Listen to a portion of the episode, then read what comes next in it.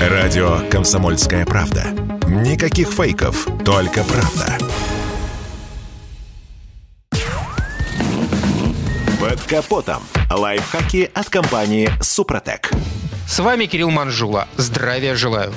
Тут недавно на одном из автофорумов наткнулся на обсуждение, плохо или хорошо заливать в двигатель более вязкое масло. Кто-то писал, что залили и довольны, другие наоборот. А третьи вовсе уверяли, что вязкость совершенно не влияет на работу ДВС. Кто же из них прав?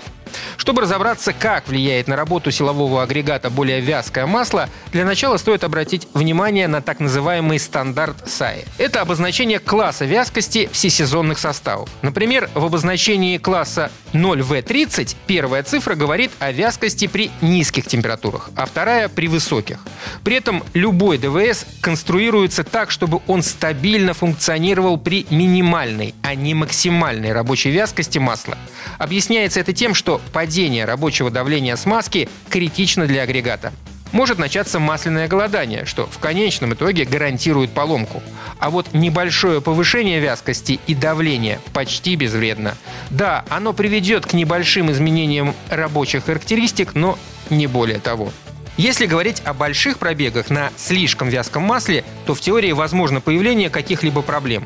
Например, может раньше времени потребовать замены редукционный клапан масляного насоса, сам насос, либо фазорегуляторы.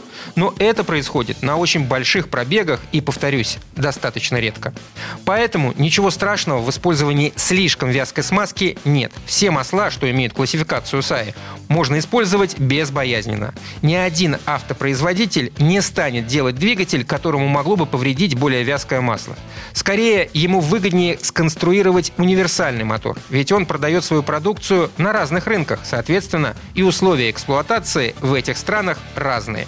Так что даже если в мотор залили масло с индексом вязкости в два раза выше, чем рекомендует изготовитель, двигатель от этого не закипит и не сломается. Вреда будет не больше, чем от короткой поездки в мороз.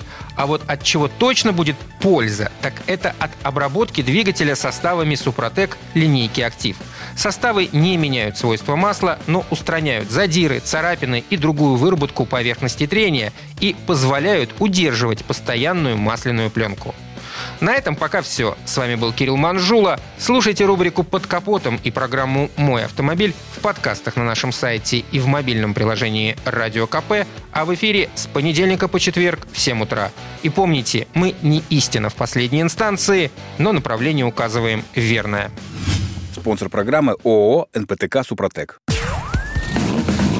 Под капотом. Лайфхаки от компании «Супротек».